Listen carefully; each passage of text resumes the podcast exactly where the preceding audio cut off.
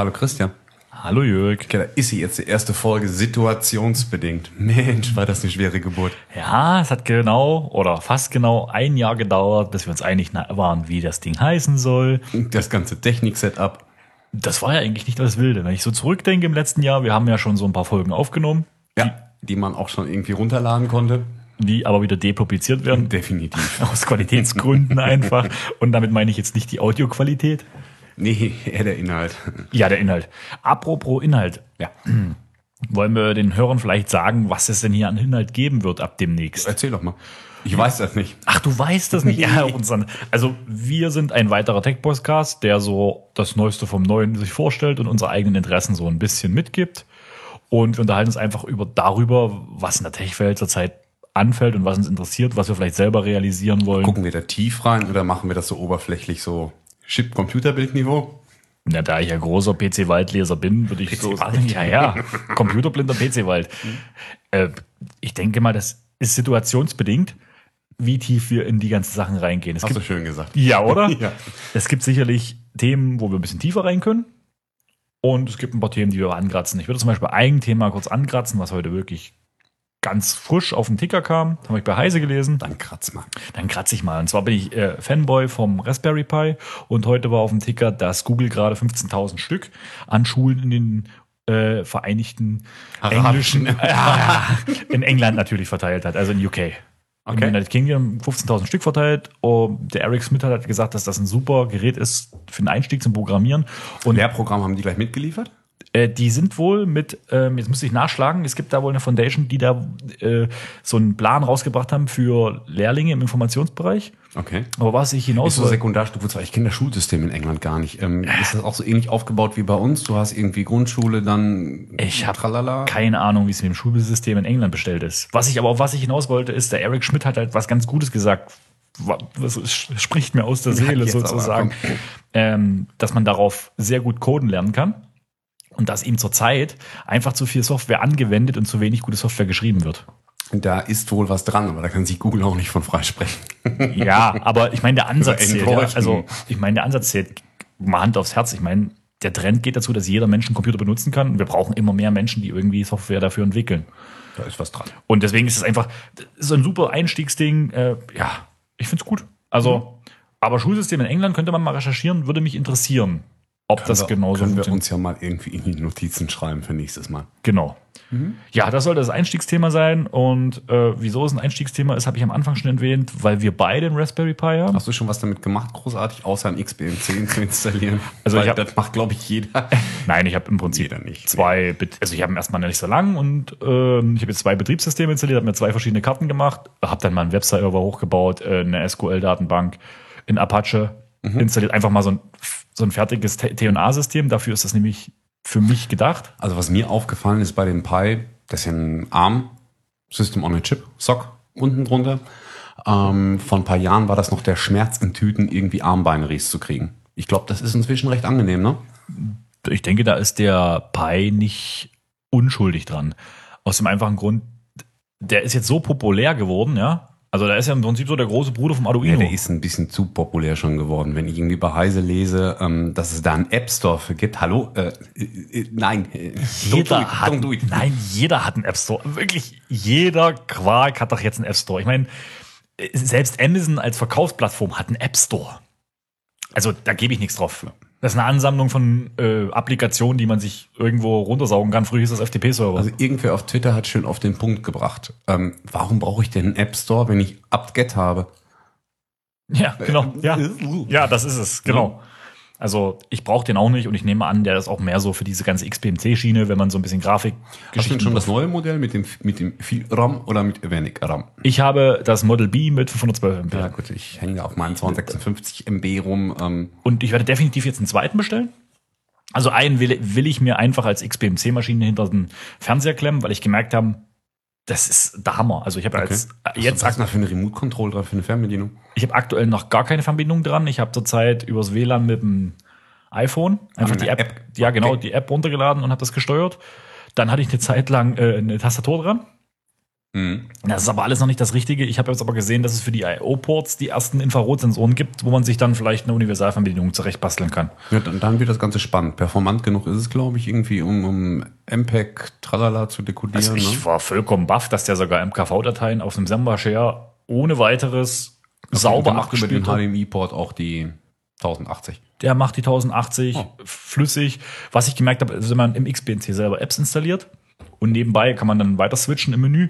Wie hast du die Stromprobleme gelöst? Weil ich habe mit dem Ding ein bisschen rumexperimentiert. Dachte, komm, machst mal irgendwie einen Access Point raus. Hier so ein, so ein Alpha-WLAN-Moped da dran.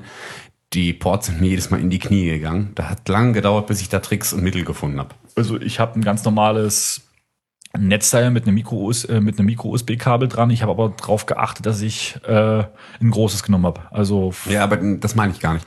Wenn du das Ding befeuerst über den Micro-USB-Port, dann werfen die USB-Ports, die on board sind, man, Port, ähm, auf dem Ding maximal irgendwie 250 Milliampere raus. Das heißt, hängst du irgendein Gerät an den USB-Port auf dem Pi, zieht dir das ganze System runter. Das heißt, du musst eigentlich die Geräte nochmal extra befeuern, am Board vorbei. Ganz ehrlich, ich hatte keine Probleme. Ich hatte ähm, eine Apple-Tastatur dran, in der die Maus steckte, weil die hat ja eine Hub-Funktion und noch einen USB-Stick. Ehrlich? Ja, Dann haben die bei Model B was geändert, weil bei Model A hast du da Effekte und Probleme ohne Ende. Ähm, ich musste mir irgendwie ein Y-Kabel basteln, dass ich die Geräte, die ich am USB-Port habe, nochmal extra befeuere mit externen 5 Volt. Und habe dann die 5 Volt Klamotten abgeknipst irgendwie, die aus dem Pi rauskommen, weil hat mir jedes Mal das Ding rebootet. überhaupt nicht. Überhaupt keine Probleme. Sogar dieser WLAN-Dongle, den ich reingestöpselt habe, kein Thema. Cool. Richtig gut. Cool. Ja, das, also Ja, mit, den- ja, mit den GPIO-Ports wollte ich mich noch auseinandersetzen, aber äh, ich habe noch keine Zeit dazu gefunden. Mit dem Arduino habe ich da einige Projekte schon realisiert, aber das ist eine ganz andere Plattform, ist das, ne? Ja, also der Arduino und der Raspberry Pi wird genau dafür gebraucht. Ich werde, ähm, werde jetzt anfangen, mir einen Temperaturfühler zu bauen und einen Feuchtigkeitssensor für meine Zimmerpflanzen. Hast du da irgendwas äh, zu empfehlen an Temperaturfühlern? Äh, ich werde auf One, One Wire erstmal schwenken. So, ich bin noch ganz in den Kinderschuhen. Ich habe ja so mal eine leichte Recherche angefangen. Okay. Mir geht's halt um den Feuchtigkeitssensor. Ich weiß, man kann da einfach zwei Drähte in die Erde, Widerstand messen und dann äh, testen, was feucht und was nicht feucht ist. Aber ich denke, vielleicht findet man dann noch irgendwie schon was fertig vorgeschnittenes. Am liebsten wäre mir OneWire. Mal schauen.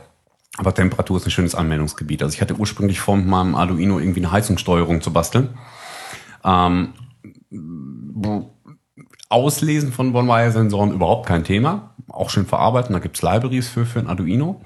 Ähm, aber dann irgendwie den Antrieb für, für die Heizung, für den Heizkörper zu machen, da habe ich dann gesagt, so nee, ähm, da gibt's irgendwie nichts ordentliches Fertiges. Ja, Relaissteuerung hätte ich dann genommen. Ja, Motoren ich über Relais irgendwie bei, bei ELV, also hier dem, dem Westfalia der Elektronikbranche, Ja. ähm, solche lustigen Thermostate gefunden, wo du irgendwie Temperatur vorwählen kannst. Und fertiger ähm, Atmega, glaube ich, auch drauf ist. Ah, das ist natürlich auch geschickt. Ne? So, und damit befeuere ich momentan sämtliche Heizkörper hier im Haus. Die, läuft, läuft, läuft auch, das läuft auch super. Hat nur einen Haken, das Ganze. Ähm, ich habe ein, zwei Heizkörper, die sind extrem schwergängig. Da wechsle ich alle zwei Wochen zwei Mingnom-Batterien aus. Ich habe so die Schnauze voll. Ah, okay. Ähm, das hast du jetzt richtig, also du hast das schon von Peak auf realisiert mit. Ardu mit Arduinos? Nee, das, ja, Okay. Damit hast du es realisiert und hast gesagt, okay, ich baue mir jetzt hier ein paar Temperaturensensoren und spring die Temperatur unter Wert N. Äh, dann hätte, dann, dann sollte der Stellantrieb angehen. Nur wie, am Stellantrieb bin ich dann verzweifelt, so dass ich die Werte momentan einfach nur in eine MySQL weglogge, äh, Anzeige irgendwo ähm, im Web Webinterface etc. pp. Und die eigentliche Heizungssteuerung habe ich dann was Fertiges den genommen. Profis überlassen. ja, so professionell ist das ELV-Gedönse nur auch nicht. Ne? Ja, hab ich, ich habe verstanden. Ich dachte, du hast jetzt schon auf die, aufsetzend auf den One-Wire-Sensoren in jedem Zimmer dann halt eine Ja, ich habe Steuerung. mir so ein, für, den, für den Arduino so ein, so ein ähm, Ethernet-Shield geholt, was du oben drauf setzt, hab den ins Netz reingeklebt und habe auf meiner Linux-Büchse einen Cronjob, der halt alle fünf Minuten abfragt, so hey, wie ist denn die Luftfeuchtigkeit, Temperatur, tralala, schreibt das ganze Ding weg in eine MySQL ähm, und äh, ja, genau, da liegen die Daten halt. Da kann man so lustige Späßchen mitmachen wie, ähm, wenn man eine Voice-over-IP-Telefonanlage hat, ähm, dass du eine spezielle Nummer anrufst und das Ding sagt dir die Temperatur an. Ja, Spielereien, aber es geht, ne? Ich wollte gerade sagen, äh, spezielle, eine spezielle Voice-over-IP-Telefonieanlage. Also ich äh, würde da jetzt einfach mal ein Telefon nehmen, ein Voice-over-IP-Telefon, das von einem großen Anbieter von der ISP. Arduino anrufen. Nein, nein, ich, ich wollte eigentlich darauf hinaus, was braucht man denn für eine spezielle Telefonanlage äh, in einer Familie, was jetzt nicht ein einfacher Router, eine Fritzbox oder so mit einem Voice-over-IP-Anschluss kann. Heutzutage ähm, können so einige Fritzboxen das schon. Also ich muss jetzt sagen, ich habe mir so einen, so einen aus Hobby und Spaß und Langeweile irgendwie installiert und habe eine ganze Menge bei gelernt, halt weil es geht. Ne? Ähm, das ist schon ganz nett. Also, sämtliche Voice-over-IP-Anbieter, die hier so Double Play, Triple Play Gedöns machen, ähm, sei es jetzt irgendwie hier Unity Media, Kabel Deutschland, 1 und 1 und wie sie alle heißen, ja, bei denen hört Voice-over-IP an dem Endgerät auf. Oder hast du bei 1 und 1, Vodafone, Telekom schon mal ein richtiges, echtes Voice-over-IP-Gerät im Portfolio gesehen? Ich nicht. Nee, soweit ich weiß, Ja. gibt's nicht. In, in, also natives Voice-over-IP-Telefon kenne ich halt nur von der Firma mit der Brücke drauf. Cisco zum Beispiel. Ja, genau. Okay, da gibt's auch noch andere Anbieter, Snom zum Beispiel. Ja, nein, aber so aus dem Profibereich jetzt von Arbeit kenne ich die. Ne? Aber, aber, was ich halt irgendwie so erschreckend lustig finde, ist, alle großen Telcos ähm, und Kabelbetreiber bieten Voice-over-IP an und im Endeffekt äh, ja, hast du Voice- Voice-over-IP an deinem Router anliegen und im Haus geht's weiter analog. Das heißt, die gesamten Vorteile, die die Voice-over-IP bieten, da hast du als Kunde gar nichts von. Und das war der Grund, warum ich damals gesagt habe, ich will mich mal so ein bisschen damit auseinandersetzen. Okay, du bist jetzt so weit auseinandergesetzt, dass du alle Vorteile, die du im Voice-over-IP siehst, durchs ganze Haus verteilt liegen hast. Also genau, ich habe kein, hab kein einziges analoges Endgerät mehr hier im Haus. Ich habe überall echte Voice-over-IP-Telefone. Ich setze auf Snom, das ist so das günstigste vom Preis-Leistungs-Verhältnis her. Die connecten sich alle auf meinen eigenen Telefonieserver, den Asterisken, und der wiederum stellt dann über verschiedene Trunks, so heißen die Dinger, die Connection nach draußen bereit. Ja, das klingt doch richtig gut. Also im Prinzip merkt der End-User, der Benutzer, der zu dir zu Besuch kommt, nicht nerdig, sich nicht auskennt, keinen Unterschied. Nee, der sieht ein Telefon. Ja, genau. Das, das, Das, sieht das, vielleicht ein bisschen spaciger aus, wobei heutzutage, ich habe keine Ahnung, wie aktuelle analoge oder ISDN-Gedönstelefone aussehen. ey, ganz ehrlich, Ich ich habe habe halt seit ein paar Jahren diese Snom-Dinger, ne? ich hab, ich hab Festnetz zum Angerufen werden. Das geht vielleicht einmal im Monat. Mutter ruft an, Ja. 20 Minuten. Ja, genau, ernsthaft. Also es ist so, dass meine Eltern dann halt irgendwie eine Flatrate auf Festnetz haben und haben gesagt, nö, können wir dich nicht auf Festnetz anrufen. Bitte, gerne. Sonst habe ich mein äh, Telefon einstecken. Ich bräuchte. Du, da gab's mal oder gibt's auch immer noch diese lustigen Vanity-Rufnummern. Du Gibt, schießt dir, du schießt dir so eine noch? 07, ja, ja, du schießt dir so eine 0700, machst die Rufumleitung auf dein Handy und sagst, Mutter, da hast du Festnetz. Bitte. Ja, aber da ist ja der Vorteil der Flatrate weg. Also das ist. Äh, Für sie. Ja, nee. Also, es, also ich habe ein Paket gebucht bei, der, bei dem ISP meiner Wahl und da war halt ein Telefon dabei. Ich brauche nicht. Okay. Also ich wollte gerne natives Internet, ich möchte gerne eine Strippe, da kommt Internet rein und mehr will ich nicht, ja. Ich will von denen eine IP haben. Ist aber nicht. Oh. Deswegen ist da die Hardware mit dran und ja, mein Gott. Ja, halt das, ganze, das ganze Voice-over-IP-Gedöns geht ja so weit, ähm, du bist halt nicht mehr gebunden großartig an die ganzen Codecs, die dir die ähm, ähm, Telcos da aufs Auge drücken. Ne? Ähm, es gibt irgendwie diesen MÜ-Law und A-Law, die sind irgendwie auf 64 Kilobit ähm, getrimmt aus der ISDN-Zeit. Und wenn du so telefonierst, hast du halt ähm, den üblichen Frequenzbereich, den man schon seit eh und je aus der Telefonie kennt. Das ist also nicht so, wie wenn du Skypes. Genau. Wie wenn wir beiden jetzt hier situationsbedingt podcasten. Ja, genau. Aber zu dem Thema hat sich ja eine Firma mit dem großen Obst drauf was einfallen lassen bei dem neuen Telefon. Beim 5er iPhone. Raspberry. Nee, ja, genau, der Ras die Raspberry Foundation. Blackberry. Nein, ich rede jetzt schon von Apple. Ach, Apple. Ja, ja, Okay. Apple. Ähm, du hast ja auch ein 5er Ja. iPhone. Ja. Ähm, was hast du für eine Erfahrung mit Telefonie mit anderen Endgeräten der Serie 5? Weil da ist ja der Hi-Res-Codec drin. Ist verdammt geil. Das ist ehrlich wie Skypen ist das. Also ich bilde nur, mir das- kriegen, nur kriegen die Telcos anscheinend nicht auf die Reihe. Ich bilde mir das nicht ein, dass das besser klingt, ja. Also ich habe am Das Anfang. klingt um Längen besser. Ja, am Anfang habe ich gedacht, ich bilde mir das ein, aber es klingt wirklich um Längen besser, wobei er die Call, die, die Rate der Drop Calls erhöht ist. Beziehungsweise auch die Fallbacks. Ne? Also ich habe meistens, wenn ich mit jemandem telefoniere, der ein, ein 5er iPhone hat, ähm, so drei, vier Minuten High Quality. Ist ehrlich, als würdest du daneben stehen. Richtig schön Hi-Fi. Und auf einmal merkst du richtig, klack macht und dann fällt das Ding zurück halt auf irgendwie hier GSM-Codec. Ja, ja, genau. Also das, ja, das ist halt genau das, wo man denkt, so, oh, jetzt wird jetzt, jetzt wird schlecht, ist der Empfang weg, wo man dann schon mal das Telefon vom Ohr nimmt und denkt so, hä? Steinzeit? Hallo? Ja, ja. ja, aber leider bin ich mit dem 5er iPhone diesmal nicht so zufrieden wie mit den Vorgängermodellen. Nee, erzähl warum. Ich habe Drop Calls und ganz miesen Empfang. Ehrlich? Ja. Klagen so einige drüber. Also Dropped Calls hatte ich noch gar nicht. Ich habe ich hab mir das am Anfang dachte ich, Ich habe halt amerikanische Verhältnisse. Ja, Dropped Calls. daher kenne ich eigentlich diese, diese ganze Problematik von Verizon und AT&T. Da haben ja seit dem ersten iPhone klagen da ja Leute, dass sie Drop Calls haben und dass die Verbindungen so schlecht sind, die Netze. Und hier in Deutschland ist ja die Infrastruktur, was GSM angeht, Eigentlich? eig- eigentlich richtig gut und deswegen verstehe ich es nicht. Und deswegen gehe ich ganz fest davon aus, dass es eigentlich am iPhone liegt.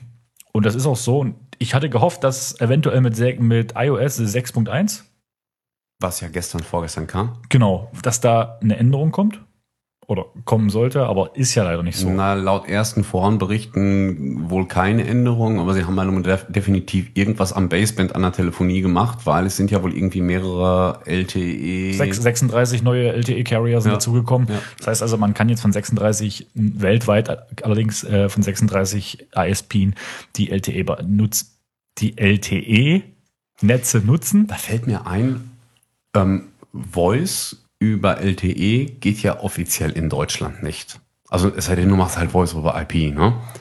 Ähm, ist das in anderen Ländern auch so? Weil du hast ja bei Voice grundsätzlich in Deutschland ein Fallback auf UMTS oder auf ähm, ähm, GSM.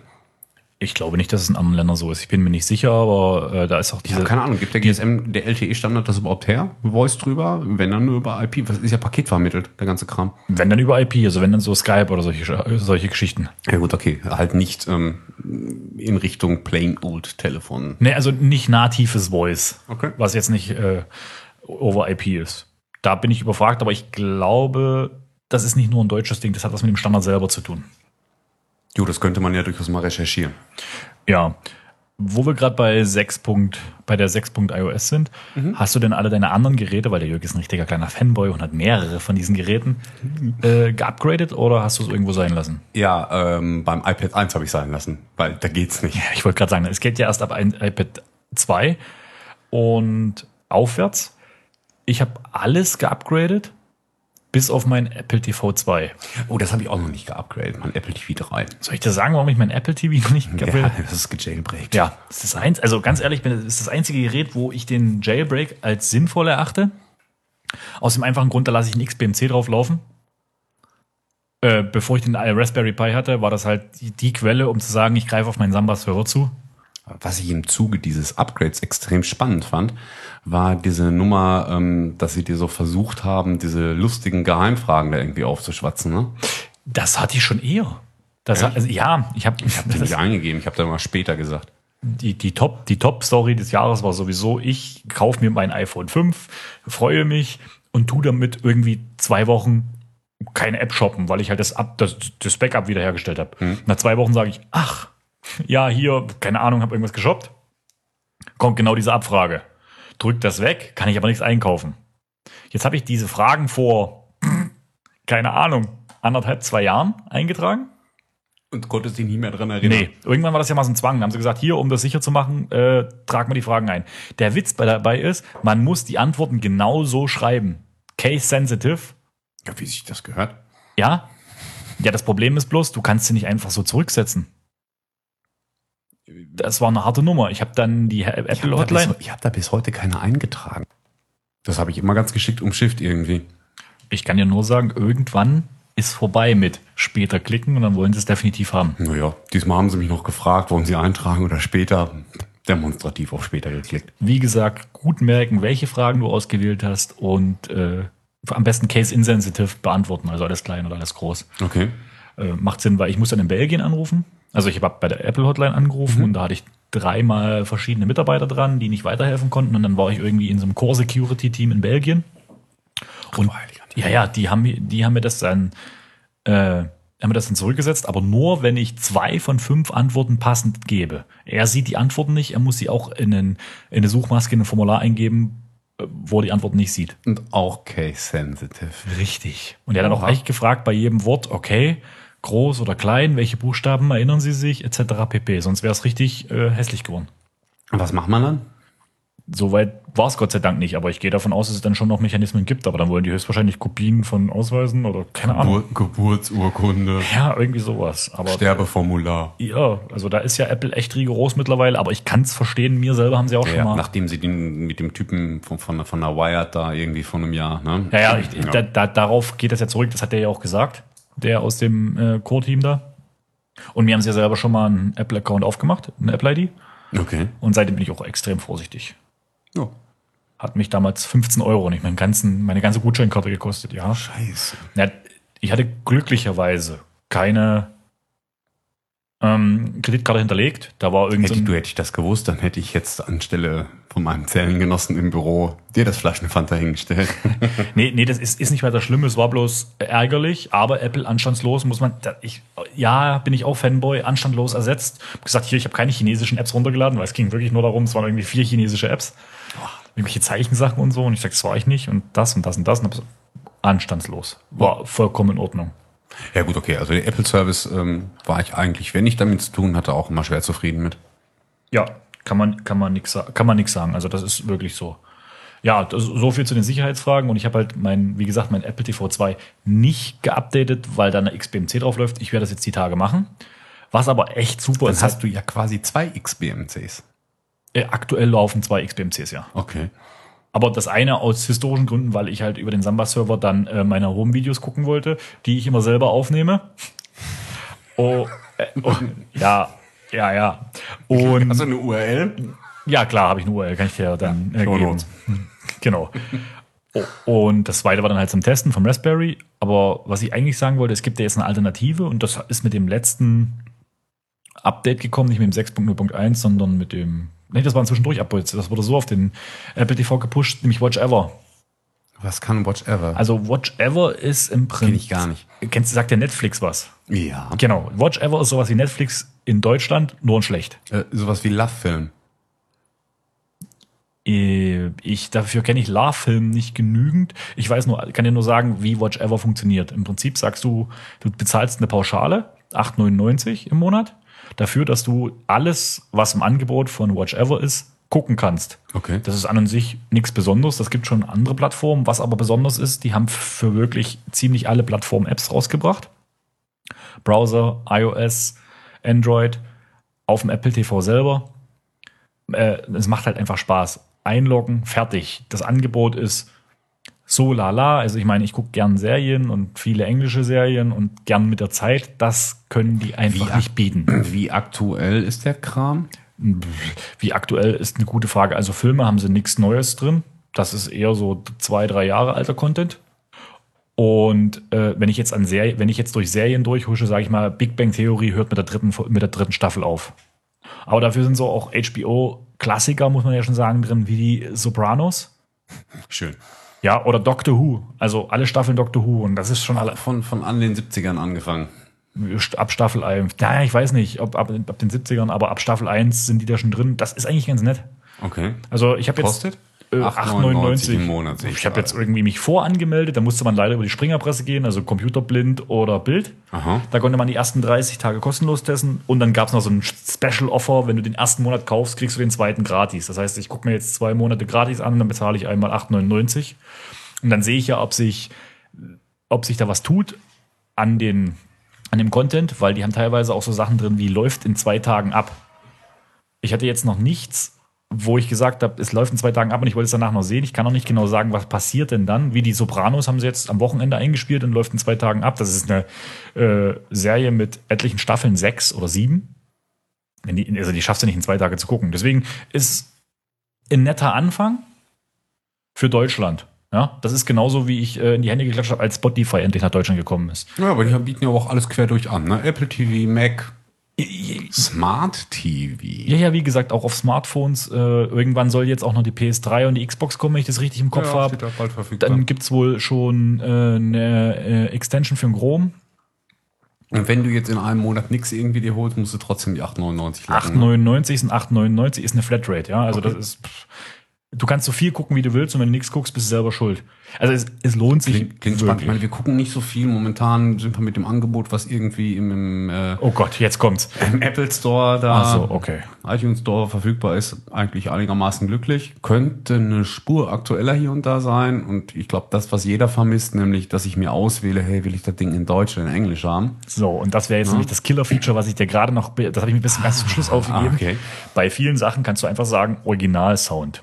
Geil. Das heißt, du kannst dir Doctor Who in Englisch angucken, du kannst dir äh, Sherlock, so wie man das will, in Englisch angucken. Ja, wobei Sherlock in Englisch für äh, einen Nicht-Native-Speaker, das ist schon eine Herausforderung. Ja, aber eben, ganz ehrlich, ich gucke mir jetzt auch Big Bang Theory. Das geht wieder. Ja, das ist auch schon ziemlich nerdig teilweise. Aber es ist, es ist super. Und weil du sagst, du guckst im iTunes Store, machen wir uns nichts vor.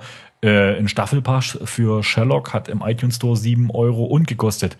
Das bezahle ich in Euro mehr im ganzen Die Monat. erste Staffel gab's mit der Geschenke-App für Lulu. Ja, aber die zweite hast du auf jeden Fall 7 Euro und bezahlt, Ja. wenn, du, die- wenn, du die, wenn du den SD-Staffelpass gekauft hast. Und ich sag, da bin ich beim ganzen Monat, da kann ich alles gucken, was da drin ist. Ist ganz nett. Ich äh, mach, ich habe jetzt einfach mal diese drei Monate geshoppt.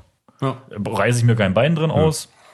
Ich kann gucken, was ich will. Und es ist auch gar nicht so viel für mich, muss ich sagen, sondern eher für meine Lebensabschnittsgefährtin. Ah, okay. Die guckt wirklich ziemlich gern Fernsehen und ja, da klickt man halt rein. Und das deutsche Fernsehprogramm, machen wir uns nichts vor. Ich meine, Dschungelcamp ist für einen Grimm Award. Grimme-Preis. Äh, wir müssen uns nicht weiter unterhalten. Sorry, ja. Ja, sorry. Da brauchen wir uns nicht, also das wollte haben ich, sie sich alle damals aufgeregt über den Reich Ranitzky. Aber der Mann hatte recht. Der Mann hatte derartig recht. ja, der war nicht so senil, wie sie alle gesagt haben. Es ist wirklich, es ist wirklich grausam. Und äh, manche gehen ja da, also ich bin ja so ein bisschen auf Twitter und dann sieht man ja so die ganzen Hashtags rumflattern und wenn man sich dann so anguckt, was so ein Alles, Hashtag ich den ist, Scheiß alles gemutet, durch die Bank weg. das ist seit Tweetbot ja Gott sei Dank möglich. Aber wenn du dir dann so anguckst, Bauer sucht Frau und dann äh, die Tweets, ja, die Tweets sind lustig, klar. Aber du kannst das nicht, also ich kann mir das nicht angucken. Nee, ich Wirklich nicht. kann mir nicht mal irgendwie dann meine Timeline mehr rein mehr, Ähm, reintun. Und das, geht, gar nicht. Das geht weiter bei Schlag den Raab. Also wenn ich den sehe, da wird mir auch richtig übel mittlerweile. Ich kann den nicht mehr sehen. Und alles, ja. Ich meine, vielleicht bin ich zu alt irgendwie inzwischen mit meinen 35 Jahren, aber ähm, Fernsehen, ja, äh, Tatort, sonntagsabends. Aber- das war's dann aber auch. Aber den kann ich mir auch nicht angucken. Ganz ehrlich, Das kommt immer, ist immer abhängig davon, äh, welcher. ich habe jetzt so zwei, drei Anläufe genommen und habe gedacht, ja, jetzt guckst alle Welt spricht vom deutschen Tatort. Guckst dir das an? Nee, sorry. Welcher hast du denn gesehen? Ist nicht meins. Ja, kann ich dir mal aufschreiben. Ich habe ja sogar aufgeschrieben, welche Folgen es waren. Die waren ja wahrscheinlich so gut, dass du dich nur an die anderen Na, ich, ich warte ja eigentlich noch auf den mit Tischweiger. Nein, nicht wirklich. Nein, nee, doch, klar. Ernsthaft. Nee, Quatsch, aber ich finde deutsches Fernsehen echt zum Kotzen, wenn ich das jetzt mal so sagen darf. das, Das ist wirklich mies. Und wenn dann mal was kommt, ja, äh, was du gucken willst, da kriegt die Hasskappe, wie viel Werbung man in einen Film oder in eine Show oder irgendwas reinschneiden kann. Da krieg ich abends, abends mal irgendwie, wir haben mal irgendwie aus Versehen, sind wir irgendwo hängen geblieben. Was, was lief? Genau, richtig. Ähm, ich habe Stargates damals rauf und runter geguckt, irgendwie, als das lief. Und jetzt lief auf RTL 2, ja, super, irgendwie ein Special, die zwei nachgelagerten Kinofilme, die sie halt noch hinter den Staffeln hinterhergeschoben haben. Irgendwie Stargate Arc of Truth und ähm, Stargate Continuum. So heißen die beiden Filme. Haben alle auch beide Filmlänge äh, haben angefangen zu gucken, haben Timeshift gemacht, weil wir was gekocht haben irgendwie. Ähm, ich habe dem Ding irgendwie in den vier Stunden, nee, zwei Stunden, die es lief, eine halbe Stunde Vorsprung gegeben. Das hat nicht Ich bin gereicht. nicht, es hat nicht gereicht. Es Ja. hat nicht gereicht, um Also- die Werbung zu skippen. Unglaublich. Es ist absolut ärgerlich. Ähm, ich gucke ja Fernsehen, um mich berieseln zu lassen, einfach um abzuschalten. Ja, deswegen ich mag gerne Sitcoms. Hm? Und deswegen habe ich eigentlich bis jetzt immer dienstags Fernsehen geguckt. Das ist so, was halt Two and a Half Men, äh, Big Bang Theory und äh, was da alles halt noch so läuft, Two Broke Girls. Einfach zum Ablachen. Gut, Big Bang Theory habe ich jetzt mittlerweile alle n-mal gesehen, Two, äh, Two and a. Half Men auch. Im Prinzip lohnt sich nicht mehr. Also Ja. ich mache den Fernseher, ja, ich sitze halt daneben, wenn er an ist. Ja gut, aber ich glaube, sind wir eh nicht getaktet, ne? Liegst halt abends dann eher mit, mit dem iPad irgendwie auf der Couch und bist mal hier und da am gucken irgendwie. Ja, Twitter am Lesen, Newsfeed am Lesen, etc. Richtig, genau. Also der Fernseher ist mittlerweile Second Screen. Ja, Oder irgendwie auf Mega rumsurfen. Ja, oh, oh, ja, Kim Schmitz. Äh, ich, ich weiß gar nicht, wo wir anfangen sollen. Also das Großartigste, ich habe hier Der Typ war in den 90ern schon fertig. Ja, ich weiß gar nicht, ob wir jetzt die Geschichte aufrollen sollen Nein. oder ob wir einfach über Mega reden wollen. Aber ich bitte dich, ich habe da so ein Video vorbereitet. Da solltest du mal draufklicken. Ich sollte da auch. Ja, das musst du Jetzt, dir anhören. verlang, jetzt verlangst du Dinge hier, krieg ich nicht eingespielt. Ja, das ist jetzt natürlich für momentan. die Hörer ein bisschen blöd. Ähm, Das ist ein Video von der Eröffnungsparty in Anführungsstrichen. Ach, dieses, dieses Riesending, wo er sich da so show, showtechnisch irgendwie vorne hingestellt hat. Ja, genau. Davon ist das ein Videoausschnitt. Der wurde ja live gestreamt, gibt's ja. Ja. überall und auf YouTube. Aber das Coolste Und ist. auf Mega. Ja. Und das Coolste ist ja an der Sache, dass er irgendwann äh, so Hubschraubergeräusche im Hintergrund sind, sich da irgendwelche äh, Wo vorher dieser FBI-Schauspieler gemietet hat. Ja, genau, wo sich die Leute da runter abseilen und so völlig fail kommen da diese zehn Tussi, dickbrustigen Frauen, Entschuldigung, äh, auf diesen dicken Typen zugerannt und tun so, als würden sie ihn beschützen. Und dann wir, we are all friends. Ja, Äh, ja, Bitte, nee, was? alles. Ich, mein, ich meine, ein was muss man ihm lassen. So fail wie der Mann ist, also was er alles für Sachen gerissen ist, äh, gerissen hat, auch in den 90er schon und mit mega Upload und so weiter. Inszenieren Inszenieren kann. kann ne? er sich. Ja, also Was ich, was ich super spannend an diesem ganzen Mega-Ding finde, ist, ähm, durch meine Timeline ähm, schwappen so die neuesten Sicherheitslücken, die sie irgendwie beim Mega aufdecken. Da sind ein Mega-Fail jagt den anderen. Wenn du das Hashtag dann aber mal gezielt suchst, in anderen Ländern, also so Spanien oder UK, da feiern die das alle ab. Ich weiß aber nicht warum. Ja, pass auf, machen wir uns erstmal nichts vor. Der Mann sagt, Freunde, ich hatte Mega-Upload. Der hat 4% des weltweiten Traffics im Internet gemacht. Nee, nee, super. Ja? Jetzt habe ich eine neue Plattform aus dem Nichts gestampft, muss man ja sagen. Er ist also zwischendurch im Gefängnis, Ja. etc. Innerhalb von einem Jahr, ne? Genau. Und er verspricht, ich mache mit euch File-Sharing, also er impliziert, ich mache mit euch File-Sharing, aber gekryptet. Ende zu Ende gekryptet. was ja nun. Ja, nee, das, das verspricht er aber, ja. Und der unbedarfte Otto-Normal-User, der sich mal äh, seine Home-Videos in die Wolke legen will oder sich die neueste HBO-Serie runterladen will, der glaubt dem das. Der geht in irgendein Forum, sagt, ah, hier ist der Megalink und hier ist der Schlüssel dazu. Ja? Und äh, der lädt sich das runter. Natürlich, das ist irgendwie eine Cloud mit Verschlüsselung und Lücken ohne Ende. Wir wissen das, aber der, der geneigte Normal-User, nee, der glaubt da dran. Ja? Es gibt heute noch Leute, die, also wenn die, was weiß ich, den Goldesel anwerfen hier. Wie ist es denn, Emule? I, I, I Danke. Ja, ja. Ja, ernsthaft. Also es, es gibt so viel. Die Mutter, des, äh, die Dumm. Ach Gott, heute bin ich aber auch sowas von raus, ey. Was ist los? Nein, die Mutter des Dummen ist immer schwanger. Also steht jeden Tag ein Dummer auf und deswegen feiern die mega so ab ohne Ende. Ja, müssen wir mal gucken, was daraus wird aus dem ganzen Ding. Ja, es ist doch, äh, komm, es ist lustig. Er sagt, komm, ich release, ich release, ich release. Und dann hat er irgendwie ein paar Tage später eine Million User. Und Das ganze Ding bricht aber zusammen. genau, diese ganze, ist dem Ansturm sowas von nicht gewachsen. Dann haben so ein paar Dinge, so ein paar, so ein paar Jungs das JavaScript-mäßig auseinandergenommen, weil diese Ende-zu-Ende-Verschlüsselung ja irgendwie mit jQuery tralala funktioniert. Na, die, das Problem ist halt, dass der schon, dass die Verschlüsselung, so bevor du es uploadest, im Browser passiert. Und da ist halt schon der erste Fail. Du brauchst normalerweise einen Client. Jetzt kommen wir die aber wirklich nicht mit irgendwelchen Download-Managern oder bei Mega am besten noch der Upload-Manager. Nee, das meine ich nicht, aber wenn du es richtig krypten würdest, müsstest du im Prinzip auf, dein, auf deinem Rechner und nicht im Browser verschlüsseln.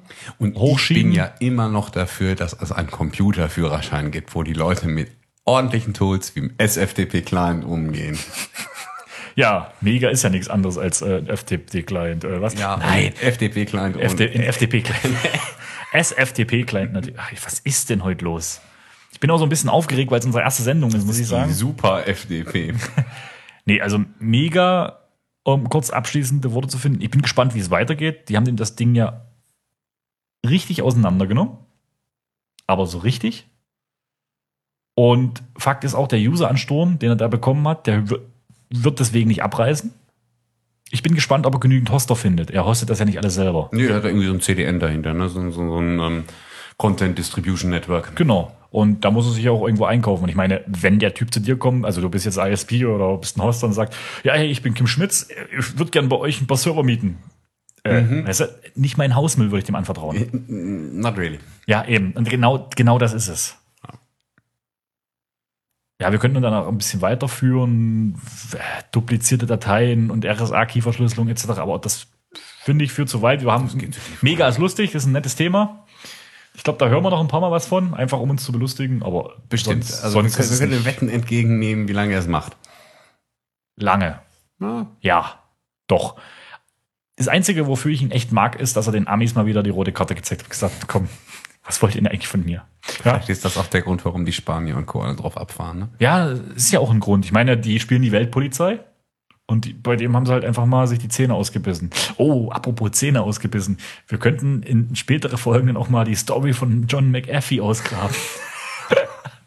Die ist, die, ist, die ist sehr schön, die ist doch die ist. Der IT-Rambo, das ist äh, also der Typ. Was macht der eigentlich momentan? Haben sie den jetzt der irgendwie ist, äh, ist wohl zurück nach Amerika, soweit ich das weiß. nicht nach, nach äh, wo, wo war er? Bahrain? Nee. Nee, nee, nee, nee, nee, nee, da ist er. äh, wie hieß denn dieses? Da ist, er, da ist er nicht wieder zurück. Der hat vorher noch schnell die Filme und die Buchrechte verkauft und ist jetzt wieder äh, in Amiland. Also das Schreiben, das muss, das, das muss man aber gezielt, also ich habe das verfolgt, krieg's aber alles nicht mehr so zusammen. Ich werde es gezielt recherchieren und dann werden wir mal so einen Schwank erzählen. Das ist, also wer es nicht kennt, kann ruhig mal googeln. Finde ich einen richtig, Jo- John McAfee. Auf jeden Fall. Ganz großartig. Also wirklich mein Held. Aber von John McAfee, von einem Fail zum anderen. Wir könnten uns ja Was mal doch für einen? äh, über meine Lieblingsfirma Microsoft unterhalten und deren Mir Update. lag's, mir lag's vorhin schon auf der Zunge, als du sagtest, ähm, Kim Schmitz verspricht, ja, Bill Gates verspricht auch Kacheln. Nee, er nicht. Ja, wir können uns über die Kacheloptik unterhalten, aber eigentlich wollte ich mit dir über Update-Preise bei Microsoft Windows 8 äh, kurz meine reden. Timeline schwappt, äh, schwappte jetzt neulich irgendwie äh, Downgrade-Preise. Du Das- kaufst ein OEM-Gerät mit Windows 8 und legst 159 Dollar auf den Tisch, um wieder auf Windows 7 runterzukommen. Ja, das ist aber echt ein harter Hammer. Also zurzeit kann man ja einfach mal von Windows 7 sagen, Es gibt bestimmt genügend Leute, die sowas kaufen. Ich würde es auch kaufen. äh, ich habe Windows 7, also. Also ich habe wirklich eine Windows 7 Lizenz. Ich habe eine wirklich nativ gekaufte Windows 7, Windows hab ich 7 Lizenz. Das habe ich auch, ja. Ja, und die behalte Auf ich. meinem Mac. Äh, Ich habe die, nativ. ja, ich habe die auch nativ laufen. Also ich habe noch einen Windows-PC, arbeite die meisten Sachen auf dem Mac ab, aber der Windows-PC ist einfach aus Zockerzeiten noch übrig. Die ja jetzt so ein bisschen vorbei sind. Wobei ich mir The Cave, glaube ich, auch mal angucken werde und dann mal in der nächsten Folge hier was zu The Cave sagen werde. Ja, Windows 8 Preise, das ist ja der Knaller. Ich weiß nicht, hast du das mitbekommen? Nee. Dass ab dem 1.2. ziehen die ja gelinde gesagt ein kleines bisschen die Update-Preise an. Momentan sind die Preise, glaube ich, so ähnlich, wie man das ähm, von Apple, Von bei, Apple bei kennt, OS genau. 10 irgendwie seit ein paar Jahren kennt. Also irgendwie so um die 20, 30 Euro. Richtig. Der 30, 29,99 kannst du ähm, upgraden, wenn du eine bestehende Windows-Lizenz hast. Und egal, auf egal was, Windows 8. Ja, RT, Professional, kannst du alles upgraden. Okay. Das geht noch genau. Einen Tag, weil morgen ist der 1. Februar. Genau, Übermorgen. dann geht es übermorgen, dann geht es noch bis zum 31. Januar. Ab dem 1. Februar hat man ein Problem. Sollte ich mir jetzt noch so ein Kachelding kaufen vielleicht? Naja, noch kostet die DVD 60 Euro und das digitale Upgrade 29,99, also 30. Das ist aber auch eine Fehlpolitik. Ja, und ab dem 1. Januar, halte ich fest, Windows 8 Version, ja, die Pro-Version Ich bin, jetzt, 279,99. ich bin ja der festen Überzeugung von, die Mengen, die der Ballmer da raushaut, ne, wenn er in den Pressekonferenzen auftritt und so, hey, Windows 8 verkauft sich super wie geschnitten Brot und so weiter, ne? Ähm, das sind alles diese Retail-Mengen. Natürlich sind es Retail-Mengen. Ne? Sprich, ähm, da wird irgendwo verschimmelt da im, im, im, im Regal bei Piep und Piep äh, so ein, so ein, so ein Kachelmoped da, wo das Windows mit dabei war und das zählen die als Absatz. Das sehen natürlich, sind die, die hypen gerade Windows 8. Ich sehe davon nichts. Ich sehe da auch im, nichts. Im Gegenteil, ich lese davon, dass die PC-Verkäufe extrem rückläufig sind. Ja. Und ich weiß nicht, wo die die Windows 8 Zahlen herholen. Also es sind auf jeden Fall OEM-Verkäufe. Also allein in meinem näheren Bekanntenkreis haben in den letzten vier Wochen zwei Mann wieder geswitcht von Windows auf Mac. Ja, also ich bin ja noch nicht so lange äh, MacBook-Nutzer, also dem OS X bin ich ja noch nicht so lang verfallen. Hat's vorher Ubuntu? Nee, ich habe vorher exzessiv Windows genutzt. Okay. Und, und ich mochte es, also Windows 7 mochte ich, muss ich sagen. Das habe ich gern bedient. Da habe ich gern zu, mit zu gearbeitet. Windows 7 Zeiten, also ich, Mac seit 2004 habe ich irgendwie die Dinge am Start. Ja, okay. Aber ja, Windows 8, diesen Hype verstehe ich auch nicht. Ich finde es halt nur geil, von 29 respektive 60 Euro auf 280 Ja, Euro wird ja dann, das wird sich ja dann noch besser verkaufen, weil was nichts kostet, taugt ja nichts. Ich verstehe das. Ich, ich verstehe den Plan dahinter nicht. Ich meine, wenn man Windows 8 schon mal anhatte, ja, dann kommt man auf diese Kachelwand und wenn man da fünf, sechs Live-Kacheln hat, das ist als Also wenn man, Augenkrebs.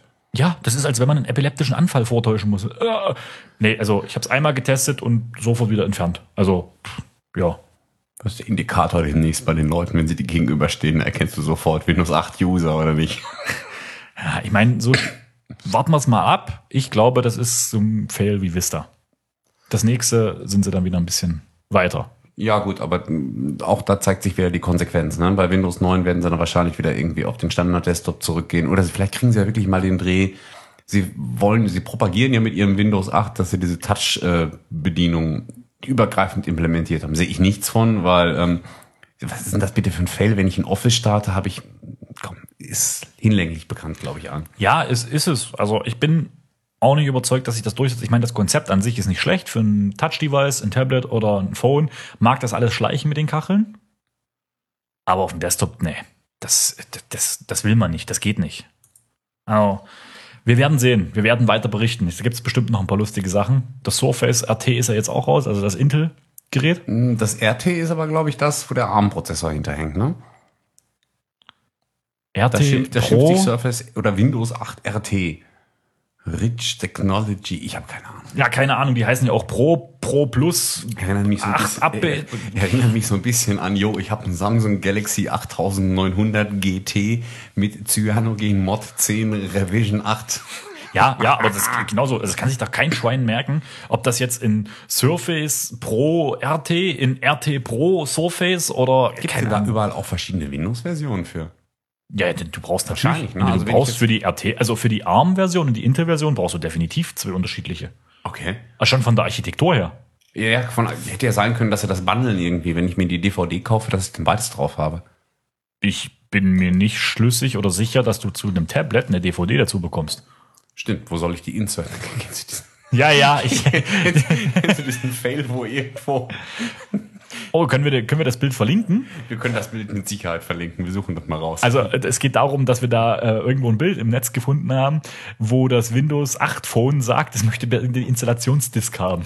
ja, ist, in, Insert hier. Hm. ja, aber das, äh, ja, also ich verstehe es nicht. Ich komme mit den Produktnamen nicht klar. Ich mag das Tablet nicht. Ich habe noch nie eins in der freien Wildbahn gesehen. Also ich würde es Nee. gerne mal an, anfassen. Ich auch nicht. Aber- ähm, ich habe nur gehört, es muss ein Grau sein. Also wer als erstes Interesse an sowas hat, sind meistens irgendwelche Firmen. Naja, das ist verständlich. Ne? Ja, aber selbst da hat Microsoft ja irgendwo eine Barriere eingebaut. Also ich habe mir sagen lassen, wenn du als Firma so ein Ding bestellst, ja, kriegst du es geliefert, aber du kriegst keine ordentliche Rechnung, wo die Mehrwertsteuer ausgewiesen ist. Was? Nein, die haben ihr Bestellsystem irgendwie nicht im Griff gehabt. Oh Gott. Und über Retail-Shops konntest du nicht, konntest du nicht bestellen, weil die haben halt versucht, äh, es irgendwie selber ja, auf verstanden. den Markt zu werfen, Ähm, auszurollen. Letztes Thema zu Microsoft und dann können wir gerne schwenken. Hast du schon mal einen Microsoft Store gesehen? Hm, Nein. Also angeblich gibt's das. Also so, so Apple Store-like soll es jetzt wohl Microsoft Stores geben. Nee, mir ist noch keine Unterschied. Sonst gibt es sie in Deutschland. Also das Einzige, was ich kenne, ist die Microsoft-Niederlassung in Köln. Die sieht irgendwie so aus, als hätte jemand mit Schmiergelpapier äh, Ja gut, aber das ist ja, Schuhkarton gefeilt oder sowas. ja, aber das hat ja nichts mit Store zu tun. Also mit, mit, mit wirklich Verkauf, mit Retail. Ja gut, aber wenn sie schon eine Niederlassung haben, dann wäre das doch so der erste Punkt, wo ich einen Store irgendwo hinsetze, ne? Ja, keine Ahnung. Ich dachte, wie kann sein, dass du sagst, ja klar, hier in Pulle-Wumpern, irgendwo bei Castro Brauxel, da ist ein Ding. Genau, mitten tief im Westerwald. Ja, ja, genau. Aber wo wir gerade bei Store sind, hast du die Gerüchte gehört, dass im äh, Bonn? In Bonn. Ja, Ja. ich wollte es eigentlich anders ausdrücken. Ich wollte sagen eigentlich, dass es in NRW der zweite Apple Ja. Store aufmachen ja, soll. Ich habe die Gerüchte gehört, die ähm, der, der, der Generalanzeiger, quasi so die Zeitung schlechthin hier an der Grenze Mittelrhein zum Niederrhein, die hat wohl irgendwo einen Tweet aufgelesen von jemandem, ähm, der diese Info geleakt hat. Und seitdem recherchieren die da fleißig, verfolgt das auch. Ähm, der Münsterplatz ist wohl irgendwie im Gespräch. Von offizieller Seite schweigt man sich, wie das bei Apple so üblich ist, ähm, ganz geschickt darüber aus. Man dementiert nicht, man bestätigt aber auch nicht. ja, das ist Ich aber glaube, das bleibt spannend. genau, das ist ja das ist ja so ein bisschen Apple Strategie zu sagen. Ähm, vielleicht, vielleicht doch nicht. Macht euch genau. euer Vielleicht Bild. haben wir ja hinterher so eine ähnliche Nummer wie in Berlin. Also das ist ja auch schon ein bisschen peinlich. Also ne? der Apple Store wird mit BER zusammen genannt. Ja. Ja, aber fand ich interessant, dass die in NRW jetzt den zweiten aufmachen. Ja, in äh, Düsseldorf oder wo ist noch einer? Äh, in Köln? In Köln. In Köln. War ich noch nicht. In dem, in dem Center da, da war ich letztens an der Genius Bar, Hm. weil einen mein. Termin holen müssen oder so dran gekommen? Nee, ich bin so dran gekommen, weil ich, oh, keine Ahnung, auf dem Donnerstagabend da war. Und ich hatte Probleme mit meinem iPhone 5 mit der Klinkebuchse Okay. unten, aber da hat der Genius bloß mal mit Druckluft reingepustet und seitdem geht's wieder. Haben die da Kompressoren stehen? Nee, so, so eine Spraydose. Das ging schon. Äh, Ganz, boah, Geh mal eben zum Microsoft Store eine Tüte heiße Luft holen. also ist wirklich interessant. Also hätte ich nicht gedacht, dass sie das so machen, weil ich meine, Bonn, Köln sind wirklich bloß ein Rutsch. ja, natürlich. Macht auch wenig Sinn eigentlich, ne? Ja, und der nächste ist dann Oberhausen. Also wenn an der Rheinlinie oder Rheinschiene, dann in Koblenz vielleicht wieder, aber Koblenz, da ist äh, Ja, Koblenz. der Hund Wo, wo, wo ist denn Koblenz? ja. also, wenn ich hier nicht wohnen würde, dann würde ich es nicht wissen. Und gibt's was Aktuelles zu zocken noch momentan, Christian? Aktuell zock ich gerade nicht wirklich viel auf dem iPhone ähm, Bejeweled. Das ist so Diamanten hin und her rücken, also nach dem Prinzip äh, vier gewinnt. Man muss so immer drei oder vier Diamanten einer Farbe oder eine Specs in eine Reihe bringen und dann kriegt man Punkte dafür. Mit Zeitfaktor dabei? Ähm, das Bejeweled selber ist von TapTap, die auch äh, Plants vs. Zombies gemacht haben. Und in, diesem, in dieser App selber gibt's mehrere Spielmodi. Es gibt nach Zeit, es gibt einen Relax-Mode, wo du einfach nur so lange machst, wie du Bock hast. Dann hast du so einen Minen-Modus, da musst du immer die letzte Reihe unten abräumen und dann sprengt so ein Stückchen Boden weg, wo dann Artefakte versteckt sind. Klingt so ein bisschen nach Tetris. Ja, so ein kleines bisschen wie Tetris ist es auch. So ein bisschen knüffeln und schnell sein. Ja, kniffeln und schnell sein habe ich auch was. Ja, knüffeln und schnell sein, hast du auch ja, was? Ich habe irgendwie Super Hexagon für mich entdeckt. Ah, okay. Super Hexagon ist ein ähm, Spiel mit so schönen synthetischem 8-Bit-Sound, als würde er direkt aus dem SID irgendwie rauskommen. Ähm, Grafik ist so ähnlich wie, kennst du das erste 3, 3D-Spiel damals auf dem 2, 386er? Ähm, ähm, Descent, sagt dir das noch was? Nee, Decent sagt mir nichts. Ähm, Vektorgrafik. Du hast mitten in der Mitte ein Hexagon. Naja, gut, das Game heißt ja auch Super Hexagon. Ich wollte gerade sagen. Also, das macht schon Sinn. Sprich, sechs Ecken. Du hast einen kleinen Cursor, den du ähm, mit Linkstappen, Rechtstappen auf dem iPhone ähm, um dieses Hexagon drumherum bewegen kannst. Und von aller, von jeder Seite dieser sechs Seiten kommen halt irgendwie Wände auf dich zugefahren. Und du musst halt so geschickt deinen Cursor bewegen, dass du ähm, nicht vor so eine Wand vorprallst. Klingt erstmal einfach, ähm, aber schon beim Starten stellt sich raus, ist nicht einfach, weil den Schwierigkeitsgrad, den du auswählen kannst, der ist halt hart, harder, hardest. Äh, und das trifft es ziemlich genau. Ah, okay, also ist so ein Permadeath-Ding. Also man stirbt eigentlich permanent, wenn ich es so richtig verstanden habe, so fünf Sekunden, zehn Sekunden. Ja. Ist denn denn der Einstieg ins Spiel wieder so gut gemacht, dass man da nicht den Spaß verliert? Weil es gibt ja so Spiele, da muss man so erst durch drei Bildschirme durchswipen. Ist total easy. Also wie gesagt, für einen Fremden, der irgendwie einfach ähm, zuhört, dem dann die 8-Bit-Musik irgendwann auf den Keks geht, ähm, ist wirklich Game Over, New Game. So in der Schnelligkeit. Also eine halbe Sekunde irgendwie bist du wieder im Spiel drin. Also es ist schon so designt, dass man dann wirklich äh, vollkommen ja. zügig wieder neu Genau. spielen kann und man verliert auch nicht die Lust dran. Also es hört sich für mich so ziemlich schwer an und dass ich da relativ schnell die Lust dran verliere, weil wenn ich fünf Sekunden spiele, dann ist für mich der Spielspaß irgendwie noch nicht. Nein, der Spielspaß, der kommt. Der kommt spätestens dann, wenn du irgendwie in dem, in dem Game Center, eine der positiven Dinge im Game Center, dass du halt vergleichen kannst, wie schnell sind denn deine, deine Menschen, die du da mit im Game Center, mit denen du dann befreundet bist. Und ich habe angefangen irgendwie mit acht Sekunden.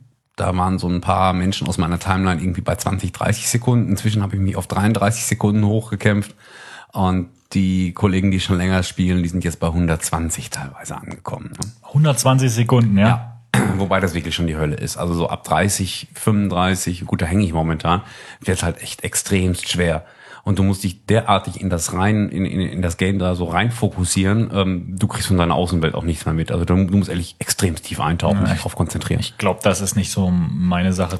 Äh, das ist so. Geschicklichkeit auf Zeit, ne? Ja, das in die ist Richtung also geht das. Zu, zu sehr unter Druck gesetzt ist nicht so meins. Also beim Zocken muss ich das nicht haben.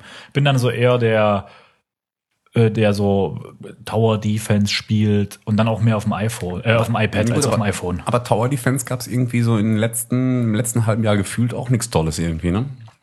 Nö, also so Load Runner war das letzte, was ich aktiv gespielt habe, was richtig Spaß gemacht hat. Aber es gibt schon einige, die wirklich Spaß machen. Also letzte ähm, war irgendwie Field Runners bei mir. Was ich Field Runners 2. Ähm, wird auch noch ordentlich gepflegt irgendwie vom Entwickler, ist echt liebevoll gemacht, zieht ohne Ende eine Akkuleistung. Ähm, wer es noch nicht gespielt hat, ich kann es wärmstens empfehlen. Und wenn du es einmal durchgespielt hast, dann ist zumindest bei mir, bist du auch nicht mehr auf irgendwelche Upgrades, wo dann irgendwie neue Tower dazukommen, weil du kennst die Level alle schon. Also ich verliere dann ziemlich schnell den Spielspaß dran. Ja, das kann ich gar nicht verstehen. Ich habe jetzt noch mal so ein paar Mal Click-and-Point-Adventure ausprobiert, auf dem iPad allerdings. Und zwar Machinarium und Machinarium ist geil, ne? ja, es ist richtig. Auch schon ein Jahr alt, aber das ist Nee, das, das, das ist was älter, aber es macht halt richtig Spaß. Und ist auch gut schwer, so dass man sagen kann, man findet nicht jeden, äh, jedes Rätsel sofort, man braucht ab und zu mal einen Hint. Das ist schon wirklich nett. Also das will man so. Also die letzten zehn Minuten von dem Game musste ich ehrlich, ähm, ich habe entnervt aufgegeben. Ich habe dann wirklich nachgegoogelt nach der Lösung.